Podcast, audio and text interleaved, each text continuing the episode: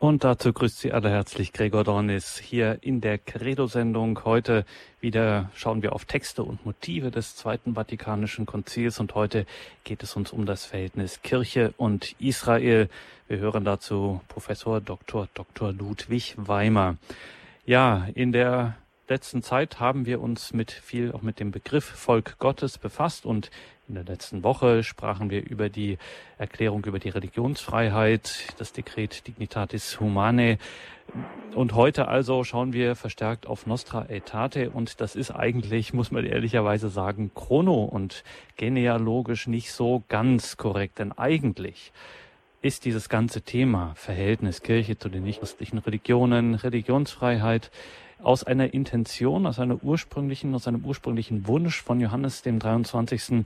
entstanden. Es möge doch bitte das Konzil, die Konzilsväter sich ausführlich mit dem Thema, mit dem Verhältnis von Christentum und Judentum, von Kirche und Israel befassen. Daraus ist dann dieser ganze Komplex geworden. Aber heute wollen wir genau darauf schauen, nämlich auf das Volk Gottes und Gottes bleibende Treue zu den Juden. Und da freuen wir uns heute, dass wir jemanden haben, ja, dessen Lebenswerk quasi von diesem Thema durchdrungen ist, nämlich Ludwig Weimer. Er ist uns heute aus München telefonisch zugeschaltet. Grüße Gott, Professor Weimer. Grüß Gott allen, die zuhören. Professor Weimer, Sie gehören zur katholischen integrierten Gemeinde, sind dort im Besonderen eben auch gehören der Gemeinschaft der Priester an im Dienst an der integrierten Gemeinde. Äh, Sie haben sich, wie ich sagte, Ihr Leben lang mit diesem Thema Kirche und Israel befasst. Sie sind Papstschüler und zwar ein richtig echter, war nämlich ihre Habilitation betreut in den 70er Jahren. Sie waren also im Jahre 2008 der Lehrstuhl für die Theologie des Volkes Gottes am Pastoralinstitut Redemptor Hominis an der Lateranuniversität in Rom gegründet wurde, errichtet wurde. Ihr erster Direktor sind weiterhin dem Lehrstuhl eng verbunden und dort tätig. Vielleicht können wir da zum Ausklang der Sendung noch genaueres äh, dazu auch noch sagen, gerade auch zu dem dort geplanten Masterstudiengang. Und Sie sind, kann man sagen, im aktiven Unruhestand. Äh, Sie sind wirklich viel unterwegs. Jetzt gerade war ja auch beispielsweise das Treffen des Schülerkreises und wir freuen uns, dass Sie sich heute Abend hier die Zeit nehmen, uns ein bisschen in dieses Thema einzuführen, das wirklich wenn man ihnen glaubt, so wie sei schon vorweggenommen, wirklich ein fundamentales Thema unseres Glaubens ist, die Kirche als das neue Volk Gottes und eben Gottes bleibende Treue zu den Juden. Professor Weimar, wir freuen uns auf Ihre Gedanken zum Thema Kirche und Israel. So, ich beginne vielleicht mit einer kleinen Erzählung. Wir haben nicht nur 50 Jahre Nostra Aetate zu feiern, sondern wir haben auch 800 Jahre Lateranum zu feiern. Vor 800 Jahren wurde zum ersten Mal den Juden auferlegt, sich zu kennzeichnen durch eine besondere Kleidung. Damals war es der Judenhut, dann wurde daraus der gelbe Fleck und schließlich eben der Judenstern in der Nazizeit. Weil das so wichtig ist, haben wir am Lateran auch einen eigenen festlichen Abend geplant am 9.11. Er hat das Thema der ungekündigte Bund und wir haben da ein Plakat entworfen mit einem wunderschönen Bild. Papa Emeritus Benedikt hat äh, mir gesagt, so ein tolles Bild. Wie kommt man an ein solches Bild? Nun, ein Künstler hat das für uns ausgesucht, im Internet gesucht. Es ist die Darstellung einer Emaus-Szene von 1300, also vor ein paar Jahrzehnte nach dem Laterankonzil, muss es ungefähr gemacht worden sein. Und da sieht man Christus und die zwei Emausjünger mit einem Judenhut, wie Christus ihnen Brot und Wein teilt. Das ist ein unglaubliches Bild. Ganz große Judenhüte. Der Künstler muss also gegen die antijüdische Mentalität der damaligen Zeit protestiert haben, heimlich, und hat einfach sein Bild so in die Prachtbibel gemalt. Jesus mit Judenhut, und zwar der österliche Jesus mit Judenhut. Damals waren die Ritter zurückgekommen aus dem Heiligen Land, waren natürlich verarmt und haben sich besonders über die Juden geärgert, die gegen Zins nur Geld verliehen haben. Und das war also der Zeitgeist. Und dagegen hat ein Künstler protestiert und gesagt, ja, bitteschön, ihr lieben Leute, unser Herr Jesus, das war ein Jude und er blieb ein Jude, auch als Auferstandener. Das ist also die Einleitungsgeschichte. Damit kommen wir mitten rein in das Thema. Was ist in der Erklärung über die nichtchristlichen Religionen gesagt, wo die Kirche schließlich die Erklärung über die Juden untergebracht hat? Es ist eine große Sache. Zum ersten Mal macht sich die Kirche das paulinische große Thema des Mysteriums Israel, der eine Ölbaum, überhaupt bewusst. Eine großartige Sache. Aber sie ist unter sehr großen Schwierigkeiten und unter, leider muss man das sagen, unter Veränderungen nur vom Konzil akzeptiert worden. Denn es war was ganz anderes geplant. Es war eigentlich geplant eine selbstständige Erklärung über das Verhältnis Kirche und Israel. Das war geplant. Die jüdische Wurzel einfach zu zeigen, das gemeinsame Erbe. Und das zu beginnen, was bis 1945 kaum möglich war, einen echten Dialog. nun kam es dazu, dass es zufällig besonders interessierte Personen in der Zeit gab. Das erste war Papst Johannes, der 23., der in Amerika 1960 sagte, ich bin Josef, euer Bruder in der Synagoge der Juden, der die Karfreitagsfürbitte 1959 geändert hatte, wo das Wort aus dem Lateinischen übersetzt im Deutschen perfide sozusagen gelautet hat, die treulosen Juden gestrichen hat wo ein französischer Historiker, Jules Isaac, ein Buch geschrieben hatte, Jesus und Israel, und 1960 den Papst besuchen durfte, um ihm seine Anliegen vorzutragen, wo ein Kardinal Augustin Bea, ein Bibelwissenschaftler, gebeten wurde von dem Papst, eine Art Vorbereitung, eine Erklärung zu schreiben für das von ihm gedachte Konzil, das er offenbar schon ein bisschen früher so im Auge hatte, wo einige jüdische Personen sich gemeldet hatten und wo besonders ein katholischer Priester, Johannes Maria Österreicher, eine Studie zum Verhältnis Christentum und Juden verfasst hatte. Ohne diese Personen wäre das nicht möglich gewesen, dass man dieses Thema eingebracht hätte in das Konzil. Denn die Zeit war ganz, ganz anders. Und sofort, wie die Erklärung vorgelegt wurde, wurde sie ausgebremst, und zwar vor allem von arabischer Seite her, von den Regierungen, von den Palästinensern, die sagten, die, das böse Israel, das verfolgt uns ja, vom syrischen Rundfunk wurden Schmähungen verbreitet, es wurden Schmähschriften ausgeteilt am Rand des Konzils, Drohungen ausgesprochen. Es war ein wirklicher heiliger Krieg um dieses Dokument. Was hat das Konzil gemacht? Man wollte nicht einfach gar nichts machen, das durfte man nicht, und so hat man den ursprünglichen Gedanken fallen lassen, im Rahmen des Ökumene-Schemas zu sagen, Juden und Christen gehören zusammen. Das war nicht möglich. Es war nur möglich, diese Erklärung über die Juden einzubauen in eine andere Erklärung, nämlich über die über die nichtchristlichen Religionen. Und das war natürlich schade. Denn dann heißt das ja von vornherein, die Juden sind an der Spitze der nichtchristlichen Religionen. Das bricht sozusagen eine Brücke ab, die man gerade schlagen wollte. Das ist aber der Preis gewesen, um überhaupt diese Erklärung bringen zu können. Das Positive werden wir dann auch gleich noch bedenken.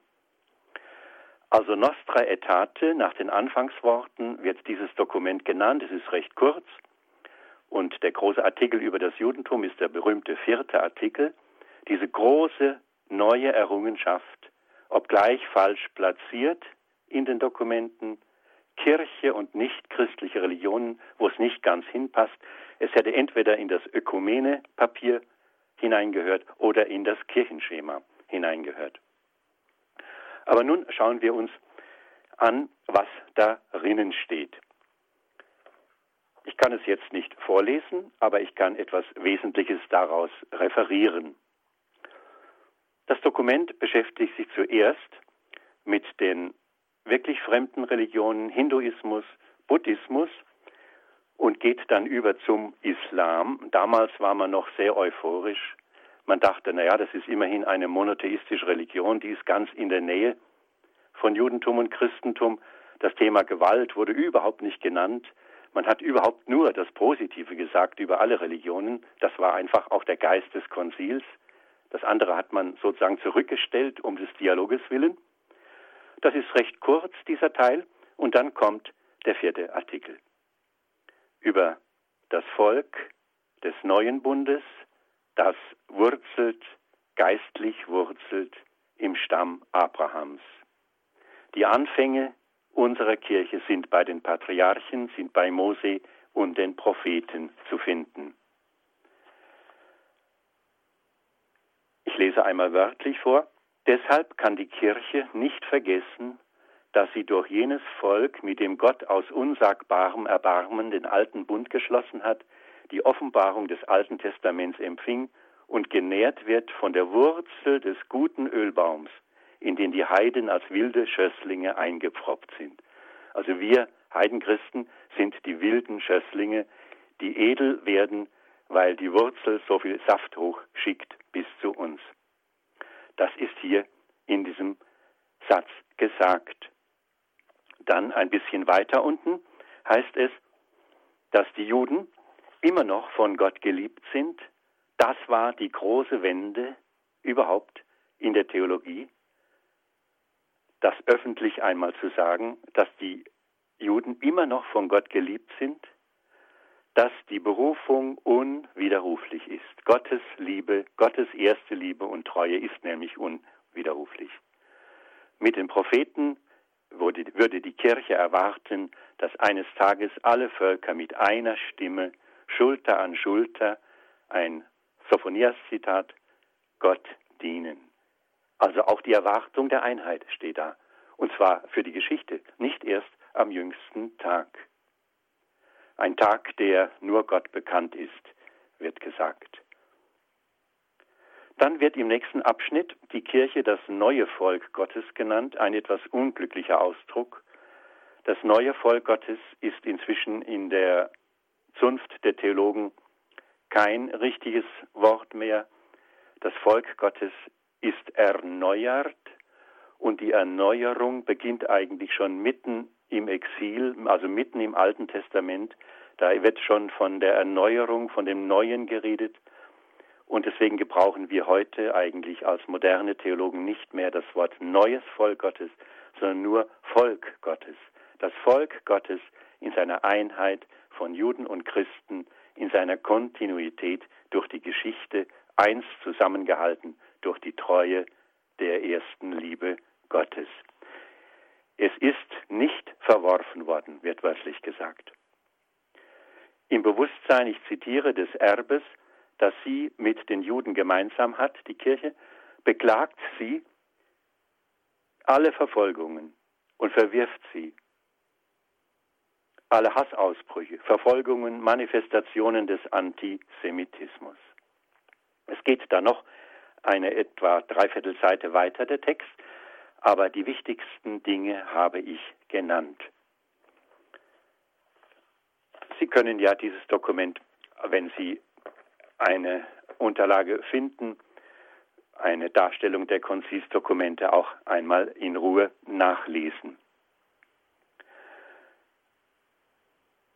Nachdem das Dokument mit solchen Schwierigkeiten zustande kam, muss man natürlich sagen, ja, was ist denn daran ein bisschen fragwürdig. Wenn man dieses Dokument vergleicht mit anderen Dokumenten des Konzils, ist es leichter, diese kritische Seite auch zu sagen. Zum Beispiel, das ist mein einziges Beispiel, was ich wähle, in, der, in dem Dokument über die Kirche Lumen Gentium, Licht der Völker, wird im 16. Abschnitt gesagt, dass das Gottesvolk sozusagen verschiedene konzentrische Kreise hat. Es wird so gesprochen, dass man sich das bildlich automatisch vorstellt in konzentrischen Kreisen. Gedacht ist natürlich das neue Gottesvolk in der Mitte mit Christus oder sagen wir lieber Christus die Mitte, Christus die Mitte. Und dann lagert sich drumherum natürlich die Jüngerschaft Christi, also die Christen. Dann lagert sich drumherum das jüdische Volk. Dann lagert sich drumherum die Welt, die auch monotheistisch ist, die Welt der Muslimen. Und dann kommen in einem äußeren Kreis die Splitter der Wahrheit in den fremden Religionen, die es auch gibt, und überhaupt in der Menschheit unter den gerechten Suchenden, die vielleicht nicht einmal eine personale Gottesvorstellung oder gar keine haben. Also ein Bild von diesen Kreisen. Wenn Sie sich das Bild vorstellen, dann reimt sich das nicht ganz zusammen mit dem paulinischen Bild in der Erklärung Nostra Aetate von dem Ölbaum. Paulus gebraucht ja dieses Bild ein bisschen anders, als es ein äh, Gärtner oder Bauer kennt. Wir pflanzen unsere edlen Reiser auf einen kräftigen Wildstamm, weil er dann Chancen hat zu überleben in der harten Welt. Hier ist es aber andersherum. Von unten aus dem ersten Stamm der Juden bekommt das Christentum die Kraft. Wir sind die Zweige obendrauf. Die nichts getaugt haben, die liegen dürr am Boden. Und Paulus sagt, wenn wir auch nichts taugen werden, werden wir auch abgeschnitten. Das ist also ein warnendes Bild für die Zukunft der Kirche. Und an diesem Bild würde ich sagen, stimmt etwas nicht. Wir müssten eigentlich sagen, in der Mitte steht die Treue Gottes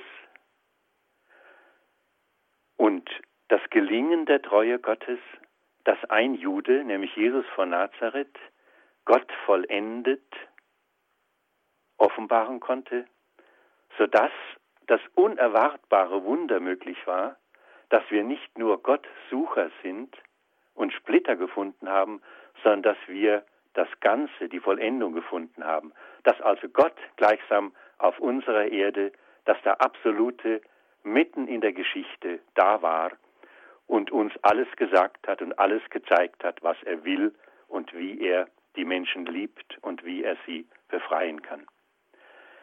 In der Mitte gehört, in die Mitte gehört das eine Volk Gottes und gehört natürlich Christus.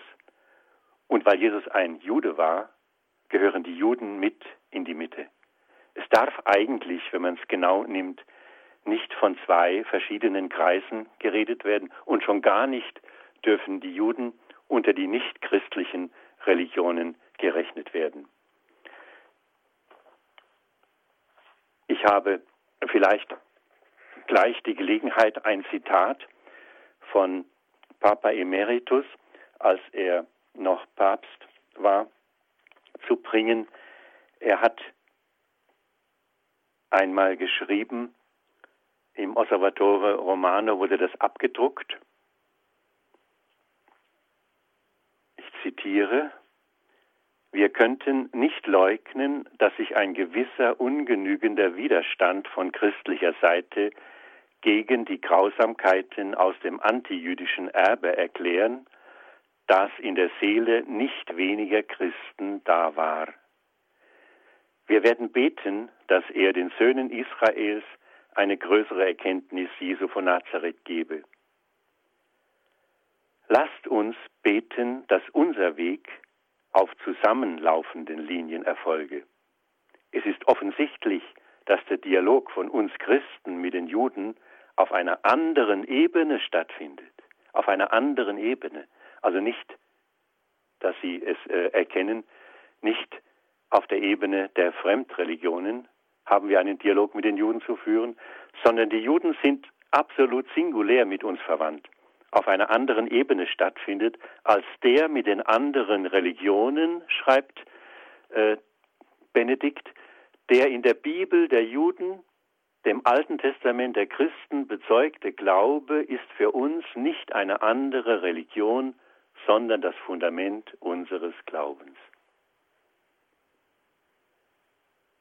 Es stimmt, dass auch der Islam sich als Sohn Abrahams betrachtet und von Israel und den Christen denselben Gott geerbt hat. Aber er geht einen anderen Weg, der für den Dialog andere Maßstäbe braucht. Also er hat auch damals schon, 2000 war das, an Weihnachten, in, in der Weihnachtswoche hat er das geschrieben, nach Weihnachten, er hat auch damals schon gesehen, dass der Islam äh, kritischer zu betrachten ist, als es das Konzil noch gedacht hatte. Und wichtig ist also dieser Satz, es ist eine andere Ebene und es ist nicht eine andere Religion. Das ist wie eine Korrektur oder wie eine Weiterführung oder wie das, was das Konzil noch nicht sagen konnte, weil die arabische Welt so sehr dagegen gearbeitet hat, dass etwas Positives über die Juden erscheint. Es ist also ein einzigartiges Verhältnis zwischen Judentum und Christentum es ist auch nicht einmal ganz richtig, dass es der ältere Bruder ist. Wenn man genau hinschaut, ist es ja doch so, dass im Jahr 30 die Christen entstanden sind. Aus dem Tod Jesu entstand das Christentum und dass im Jahr 70 am Ende Jerusalems, am Ende des Staates Israel, am Ende des Tempels das heutige Gelehrtenjudentum entstanden ist. Dass wir beide also auf das Alte Testament zurückgehen wie auf unseren gemeinsamen Urgrund. Niemand lebt heute mehr so, wie das Alte Testament äh, ein Volk gekannt hat. Die modernen Juden sind anders und die messianischen Christen sind auch anders. Übrigens haben die Juden sich damals so gegründet, dass der Rabbi Jochanan, der überleben wollte mit, äh, seine, mit seinen Juden, sich in einem Sarg herausschmuggeln ließ aus dem belagerten Jerusalem um in Galiläa oben in Jabne eine Schule zu gründen, ohne Tempel, ohne Opfer, und daraus ist das moderne Judentum entstanden. Aber es ist eigentlich jünger, es ist 40 Jahre jünger als das Christentum. Wir sind eigentlich gleiche Brüder oder gleiche Schwestern und beide fußen wir auf der Heiligen Schrift der Juden, auf dem Alten Testament. Wenn wir in unserem Hochgebet sonntags beten, du hörst nicht auf, dir ein Volk zu sammeln, dann ist das im Blick. Dieses eine Volk, mit dem Gott begonnen hat, das sich natürlich etwas zerstritten hat, das sich unglaublich in der Kirchengeschichte dann zerstritten hat. Nicht nur mit den Juden kam der Bruch, auch in die Konfessionen. Und eigentlich sucht Gott dieses eine Volk. Wir wollen ein bisschen Musik hören und uns dann ein wenig mit den spirituellen Inhalten unserer gemeinsamen Wurzel im Alten Testament beschäftigen.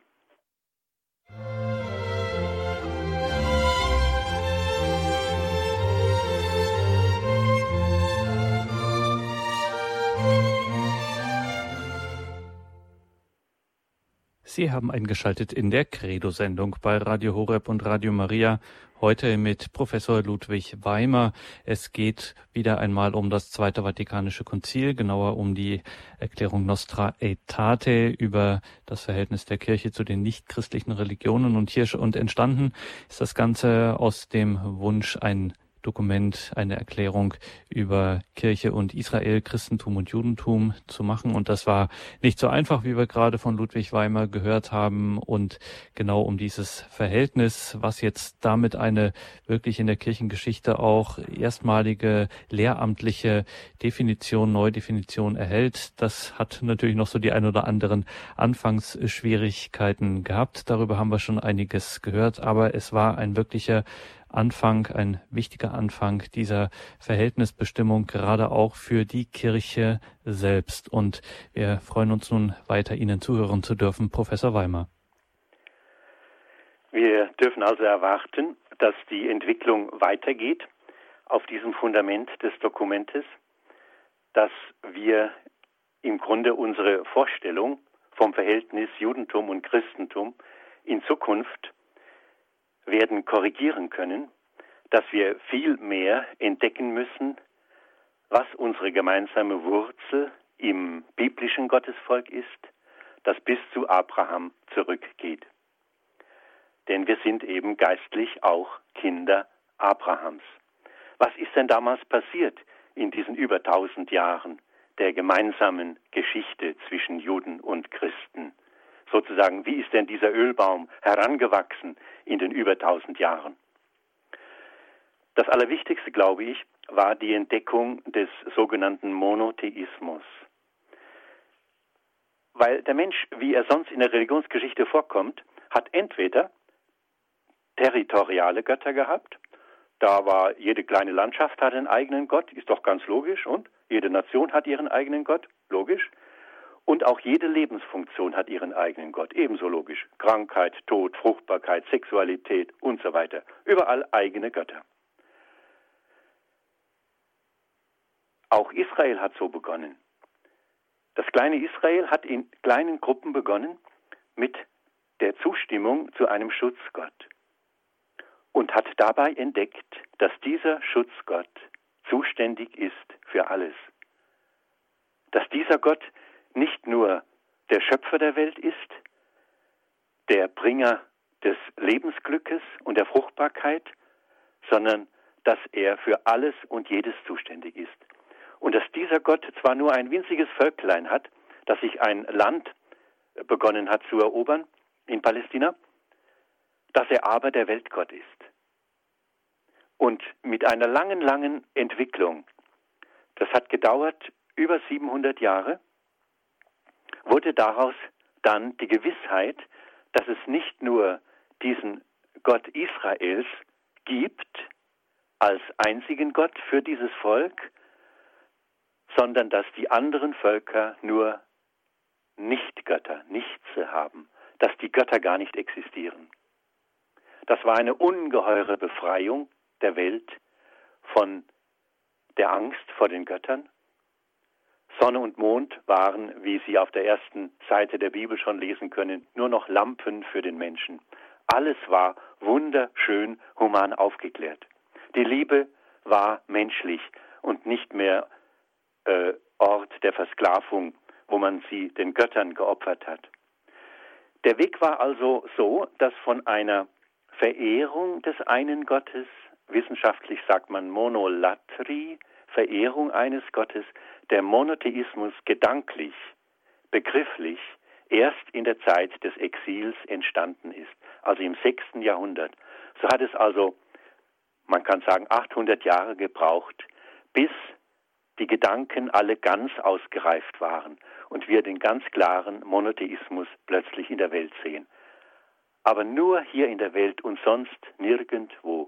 Und die ganze Welt lebt eigentlich davon. Die ganze Zivilisation ist daraus geworden, dass wir diese Befreiung der Welt zur Weltlichkeit entdeckt haben und eben die Größe und Jenseitigkeit, Überweltlichkeit Gottes an der ja die Befreiung der Welt hängt, entdeckt haben.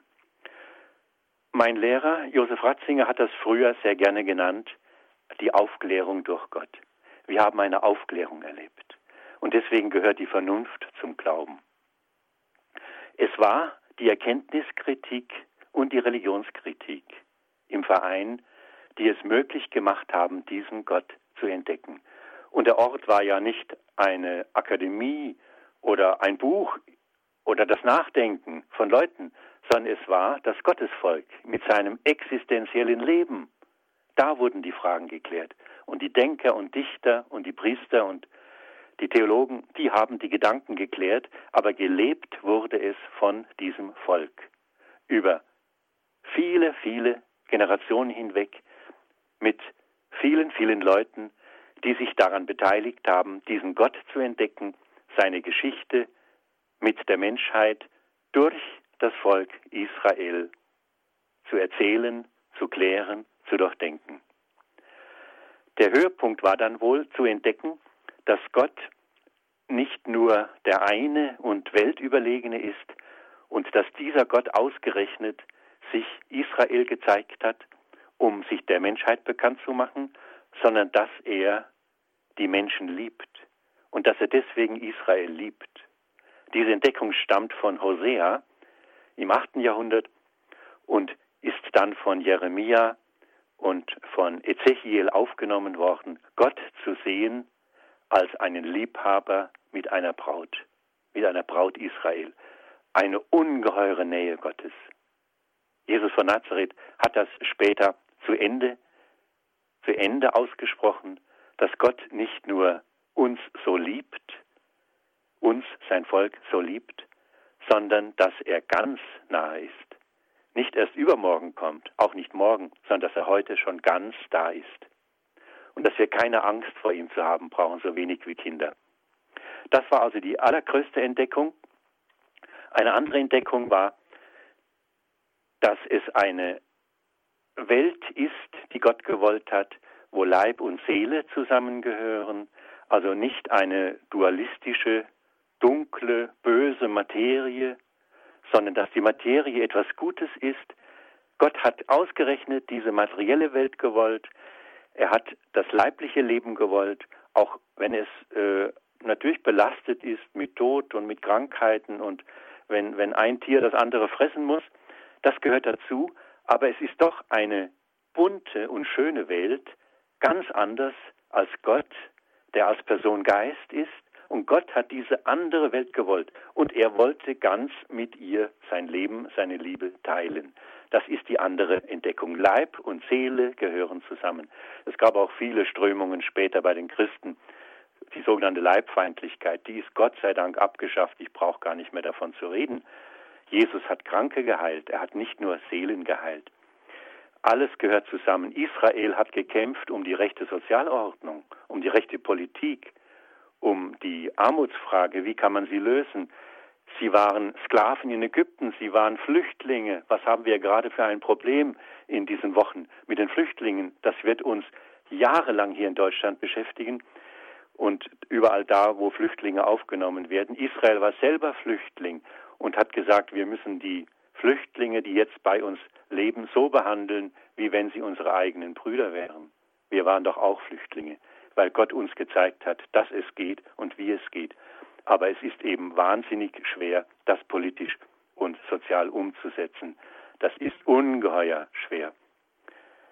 Israel hat als nächstes entdeckt, dass das Gesetz sein muss, weil der Mensch einen Zaun braucht, dass aber die Liebe größer ist als das Gesetz, dass die Barmherzigkeit größer ist, dass gleichsam das Gesetz von der Barmherzigkeit her gesehen werden muss.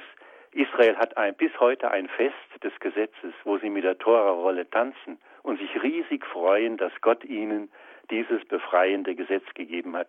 Wir Christen haben das jahrhundertelang verleumdet als äh, dumme Tora, von der sie sich nicht befreit haben. Das ist völlig falsch gesehen. Auch das wird durch Nostra Aetate, durch die Erklärung über die Juden erklärt, dass es etwas Großartiges ist, was Gott seinem Volk gegeben hat. Auch Paulus hat gesetzt, das ist, Gesetz ist heilig. Es muss nur richtig gelebt werden, mit Vernunft und mit ganzer Hingabe. Christus hat ja das Gesetz nicht abgelöst durch ein Nichts, sondern er hat es verschärft. Er hat gesagt, Mose hat Zugeständnisse gemacht. Ihr dürft die Ehe scheiden. Aber was wollte Gott ursprünglich? Er wollte ursprünglich die Treue und eben keine Scheidung. In diesem Sinne hat er ja das Gesetz verschärft. Was Israel noch entdeckt hat, neben dieser Zusammengehörigkeit von Gerechtigkeit und Barmherzigkeit, waren die Vernunft und die Weisheit. Es gibt ganze Bücher im Alten Testament über die Weisheit. Im Neuen Testament haben wir keine mehr, weil wir haben ja das Alte Testament als sozusagen den größeren Kommentar zum Willen Gottes. Das Neue Testament ist nur noch der kleine Schlusskommentar. Wir haben die Weisheitsbücher, wir haben also die Vernunft und haben dadurch eine weltfähige Religion, einen weltfähigen Glauben. Wir haben die Aufklärung Gottes in die Welt gebracht. Das Thema Weisheit hält Altes und Neues Testament zusammen. Jesus hat viel von der Weisheit geredet. Seine ganzen Gleichnisse sind auch aus der Weisheit der Welt mitgeschöpft. Und er wusste, dass der Glaubensgehorsam auch etwas Vernünftiges ist. Was wir im Alten Testament noch gemeinsam haben, Juden und Christen, ist die Erwartung der Völkerwallfahrt, wenn der Zion so sehr leuchtet, dass die Völker aufmerksam werden, dann werden nicht Völker, aber Einzelne, Einzelne doch als Personen, als Einzelne, werden hinwallfahrten und werden von Israel dieses Gesetz lernen wollen. Und auf diese Weise wird Israel zum Segen für die Welt. Wir können also nicht Sauerteig und Salz werden, auch nicht wir als Christen, indem wir uns aufgeben und sozusagen in der Lebenswirklichkeit einfach aufgehen, sondern indem wir bewusst Kirche profilieren und zeigen, wie vorbildlich wir leben.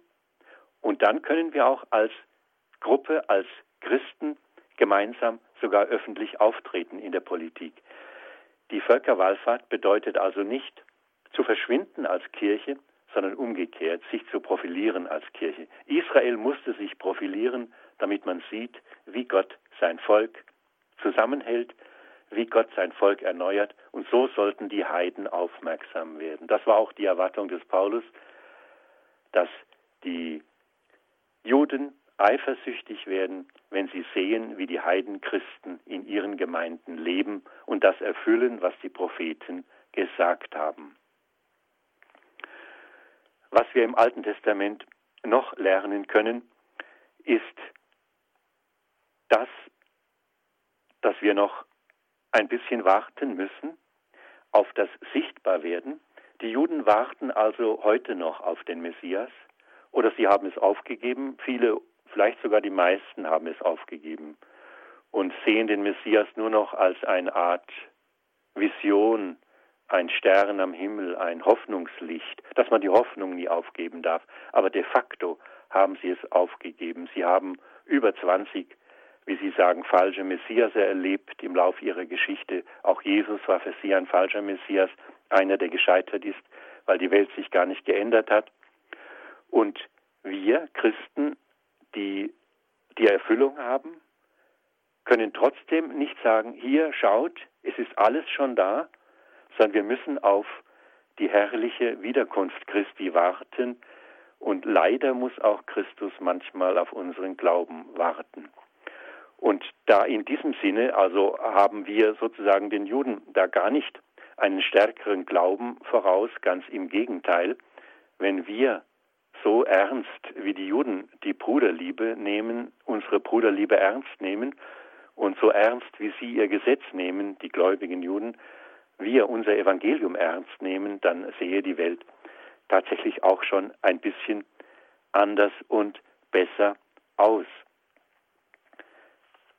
Im Mittelalter gab es immer wieder Überlegungen, wie es denn ist, wenn die Juden einmal vorgeladen werden und also dann der Dialog äh, gemacht wird mit ihnen und äh, man hat von ihnen erwartet, dass sie also dann einfach zugeben, ja, Jesus war der Sohn Gottes. Er hat alles erfüllt, was die Propheten vorhergesagt haben. Und wenn sie das nicht gemacht haben, dann wurden sie verurteilt oder verfolgt oder wurde, wurde manchmal sogar einer verbrannt. Und wenn sie das aus Angst gemacht haben, dann waren sie doch in ihrem Herzen im Grunde Juden geblieben und hat die Kirche einen großen Fehler gemacht, weil die Religionsfreiheit nicht beachtet war. Und da gibt es eine schöne jüdische Legende, die lautet ungefähr, als der König, der heilige König Ludwig von Frankreich gelebt hat, hat er einmal, hätte er einmal eine, einen Dialog veranstaltet, ein Streitgespräch zwischen Juden und Christen. Und äh, kein Jude habe sich getraut, etwas zu sagen. Und dann habe ein ganz schüchterner, ärmlicher, kleiner Rabbi habe das nicht mehr ausgehalten, habe sich gemeldet und habe gesagt, ja, also liebes Gremium und äh, großer König Ludwig, es ist einfach so, wenn wir auf die Welt schauen, dann sehen wir gar nicht den Frieden, der doch kommen muss, wenn der Messias da ist und die erlösten Menschen ist doch alles sehr grausam geblieben. Und habe das einfach so ein bisschen ausgeführt. Dann habe man ihn genommen und habe ihn verbrannt. Das ist aber eine Legende, denn da gab es keine Disputation. Es gibt in Wirklichkeit schon eine Chronik über den König Ludwig weil ich zufällig diesen Namen trage, kenne ich diese Geschichte. Ein Graf war dabei, der eine Chronik mitgeschrieben hat bei seinen zwei Kreuzzügen. Und einmal hat man den König Ludwig IX. von Frankreich, den Heiligen, gefragt, wie man einen Dialog mit Juden führt. Da sei der König ein paar Meter zurückgeschritten, habe die Lanze unter seinen Arm gelegt, sei vorwärts gestürmt und habe den Rittern gesagt, so geht's und nicht anders. Das war die Realität im Mittelalter. Wenn man das vergleicht mit dem, was die Erklärung Nostra Aetate über das Judentum vor 50 Jahren beim Konzil gesagt hat, gegen den Widerstand der arabischen Welt, doch immerhin sagen durfte und gesagt hat, dann ist das, was geschehen ist, ein ganz, ganz großer Schritt. Weil man einfach natürlich sieht, dass zum ersten Mal die Kirche so etwas gesagt hat. Jetzt schauen wir noch ein wenig auf die Theologen, die weitergegangen sind, als das Konzilsdokument äh, konnte, denn das wird die Zukunft sein. Ich hoffe, dass unsere Kinder oder Kindeskinder das selbstverständlich finden werden, was ich jetzt von den Theologen berichte, die also schon gestorben sind oder heute noch leben. Einer von ihnen war also Erik Peterson. Der war Protestant ist katholisch geworden, hat in Rom gelebt. Er ist gar nicht so sehr anerkannt gewesen als Konvertit, weil er sozusagen die eine Welt verloren hatte und in der anderen ein Laie war und eben noch fremd war. Erik Peterson, von manchen sehr viel äh, gelesen und geliebt, auch von Josef Ratzinger, äh, viel gelesen gewesen. Er hat einen Aufsatz geschrieben, Ecclesia, das heißt also Kirche, Studien zum altchristlichen Kirchenbegriff.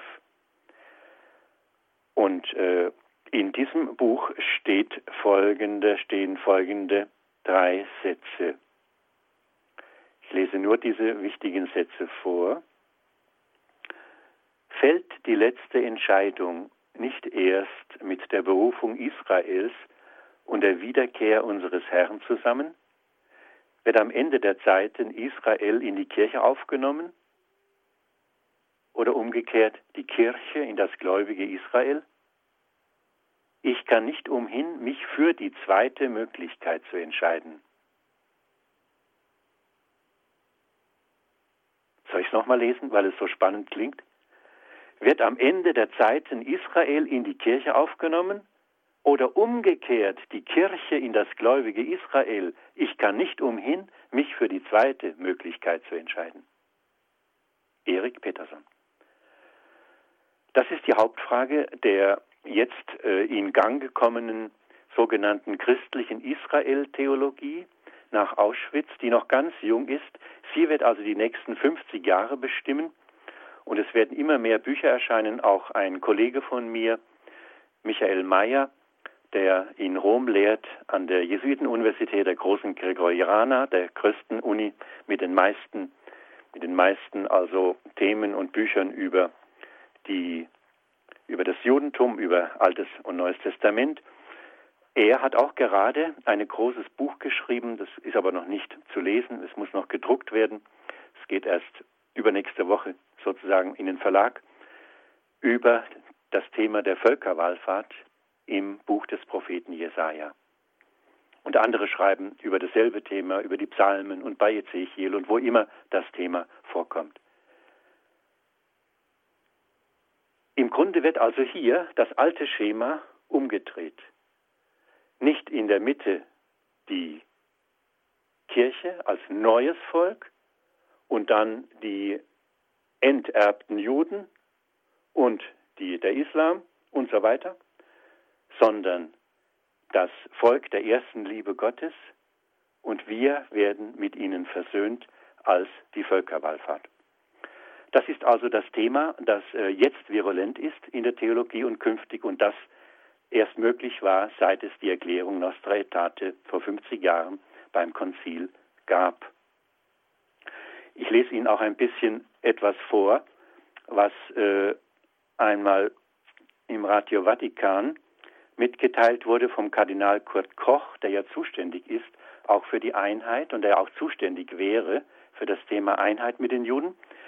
In der Kirche gibt es nach wie vor antijudaistische Tendenzen, war die Überschrift. Das sagte der Ökumenebeauftragte des Vatikan, Kardinal Kurt Koch, in einem Interview mit dem jüdischen Wochenmagazin Tacheles. Dies gelte nicht nur für die Traditionalisten, sondern auch für liberale Theologien. Zu einer möglichen Wiederherstellung der Einheit mit der Piusbruderschaft konnte Koch noch nichts sagen. Von päpstlicher Seite her ist eindeutig, dass Nostra Aetate in Kraft ist und seine Gültigkeit behält, betonte Koch zum Konzilsdokument, das die Juden als ältere Brüder der Christen bezeichnet und das von den Piusbrüdern abgelehnt wird. Und, Koch wird zitiert, man kann sich kaum als römisch-katholisch bezeichnen, wenn man ein ganzes Konzil ablehnt. Es gibt einen anderen Theologen, der auch schon gestorben ist, den großen Jesuiten Erich Pschywara. Er hat die Trennung von Kirche und Synagoge bezeichnet als den Urriss, also als die Urspaltung. Urspaltung ist ein Wort jetzt von Kardinal Kasper. Erich Pschywara hat es genannt, den Urriss. Und so sollten wir auch das sehen. Nicht, dass die Juden eine andere Religion sind, sondern dass sie mit uns gemeinsam eine Religion sind und dass wir beide unvollständig sind, wenn uns der andere fehlt und dass die erste Kirchenspaltung oder die erste Spaltung des Gottesvolkes sozusagen die Urspaltung dieses unheilvolle Geschehen war, dass wir uns von unserem Ölbaum losgesagt haben.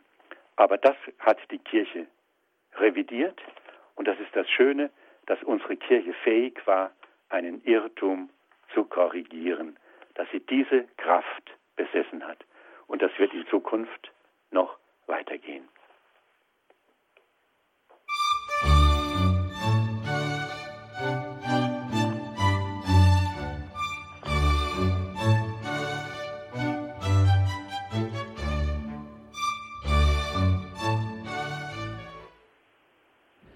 Wir beschäftigen uns heute hier in der Credo-Sendung ausgehend vom Konzilsdokument Nostra Aetate mit dem Verhältnis von Kirche und Israel, Christen und Juden, Altem und Neuem Testament.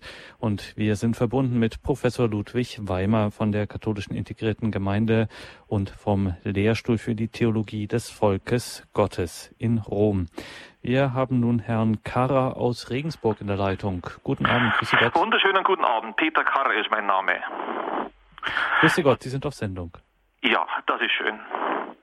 Ich wollte den Herrn Professor Weimer bloß fragen, ob er aufgrund seines Vortrags auch die Juden liebt. Ob ich die Juden liebe? Ja, genau. Denn es, äh, ich wollte Sie hinweisen darauf, dass es, dass es ja diese Gemeinschaft der Seligpreisungen gibt. Ja. Kennen Sie die? Ja, natürlich habe ich, natürlich habe ich auch schon Leute, Leute davon etwas kennengelernt. Ja, ja, ich kenne, kenne ihre, ihre Bemühungen um die Wiederaufnahme der inneren Verbindung zu den Juden. Wir haben selber auch äh, Freunde in Israel. Wir haben äh, sehr viel persönliche Beziehungen und das Besondere ist, äh, dass man nicht nur in Büchern über die Juden schreibt und äh, sich also austauscht, sondern dass man Freundschaften schließt. Ganz das ist genau. wohl der, der beste Weg. Ganz genau. Wenn Sie sowieso Freude haben mit den Juden und Liebe haben zu den Juden und die, und die Gemeinschaft der Seligpreisungen kennen, dann habe ich alles gesagt. Ja, danke schön. Wunderbar, danke schön, Herr Dankeschön Karrer. auch. Jawohl, auf Wiederhören. Guten Abend. Gottes Segen nach Regensburg. Ja, können wir natürlich hier, müssen wir an der Stelle natürlich auch ähm, Werbung in eigener Sache machen. Natürlich die Gemeinschaft der Seligpreisungen auch hier immer wieder bei Radio Horeb zu hören, unter anderem in der Spiritualitätssendung mit den jüdischen Wurzeln des Christentums. Gehen zum nächsten Mal nach Feldkirchen. Grüße Gott, jetzt sind Sie auf Sendung. Grüß Gott, Herr Professor. Und grüß Gott, Herr Dornis. Ich bin so dankbar für Ihren Vortrag. Sie haben genau das ausgesprochen, was ich immer eigentlich zu anderen Leuten auch sagen will. Ich bin ja schon im 88. Lebensjahr und es ist genau so, dass alles verdreht wird. Und es ist mir also wie Balsam auf meine Seele, was Sie heute gesagt haben. Das ist so wahr. Und ich trete immer für Israel ein und spende auch dafür und mache alles. Und spreche Leute an und schreibe auch und so. Aber es geht hier einfach nicht, dass man in Deutschland unvoreingenommen über Israel spricht. Da hört sich sofort aller Spaß auf. Und es gibt auch sehr gute Bücher zurzeit. Sie kennen die sicher von äh, Georg Hafner und äh, von Johannes Gerloff. Die sind auch also ganz realistisch geschrieben, wie es wirklich ist. Und jetzt äh, hoffe ich, dass manche Menschen auf so einen Vortrag hin ein bisschen realistischer reagieren werden. Ja, danke schön. Vielen Dank. Das ist, ja, das ist ja toll, was Sie da gesagt haben. Ja. Schön, wunderbar. Danke Ihnen. Alles Gute und Gottes Segen. Danke Ihnen auch alles Gute. Danke für den Anruf, Professor Weimar. Abschließend, ähm, damit wir die Sendung das auch noch kurz ansprechen mit der Bitte um eine kurze Antwort, weil das sicherlich auch für viele neu war, heute zu hören, ähm, dieser Zusammenhang zwischen der ursprünglichen Trennung und eben dann der oder Spaltung, diesem Urriss, wie Sie Erich Pschewara zitiert haben, und eben den Rissen in der Christenheit, im Christentum? Ja, ich glaube, dass äh, da eine, eine große Wahrheit da, darin liegt. Alleine, äh, wenn wir davon ausgehen, dass die protestantischen Kirchen einen sehr pessimistischen äh, Begriff von der Erbsünde haben und wir Katholiken uns da unterscheiden und wir sagen, wir sind nur verwundet, aber nicht ganz tot. Und ein Protestant sagt doch, wir sind ganz tot und Gott muss uns aus dem Tod ungefähr erwecken. Das ist natürlich äh, so, dass das mit dem Judentum überhaupt nicht übereinstimmt. Die Juden sind da große Optimisten. Sie sagen, alle können heilig werden. Das sagen wir auch. Wir haben auch als Katholiken den Heiligenkult. Die Protestanten haben das alles nicht. In Wirklichkeit ist äh, also der Katholizismus dem Judentum natürlich viel näher wie jede andere Konfession. Also wir können uns richtig freuen. Und äh, der große Leo Beck zum Beispiel, der letzte, der also auf Deutsch geschrieben hat äh, vor Martin Buber und der, der den Holocaust überlebt hat in England, der hat immer gesagt, also wenn, dann ist der Katholizismus mit seinen Sakramenten und seinen Heiligen dem Judentum nahe. Und da, da liegen also, das nur als Beispiel, da liegen also große Möglichkeiten, dass wir da vorangehen und äh, eben über unsere, unseren Dialog mit dem Judentum auch den anderen Konfessionen ein bisschen helfen können, wieder die ganze, ganze auch äh, fröhliche Wahrheit zu finden, dass die Menschen zwar, zwar verwundet sind, aber nicht ganz unmöglich sind. Sie, sie wollen Sie wollen sich sehnen nach dem Gerechten und Guten. Und äh, sie sind nicht einfach äh, ganz unfähig. Danke, Professor Weimer, für heute, für diese Sendung. Wir sind am Ende angelangt und bitten Sie nun abschließend wie immer um den Segen. Wir bitten Gott, dass er die Welt segne, denn sie braucht den Frieden. Wir bitten ihn um den Segen für die Flüchtlinge, wir bitten ihn um den Segen für den Israel-Palästina-Konflikt. Wir bitten ihn, dass er Israel am Leben erhält. Wir bitten ihn, dass er unsere Kirche mit Glauben segnen möge und uns eine gute Nacht. So segne uns der dreifaltige Gott, der Vater, der Sohn und der Heilige Geist. Amen.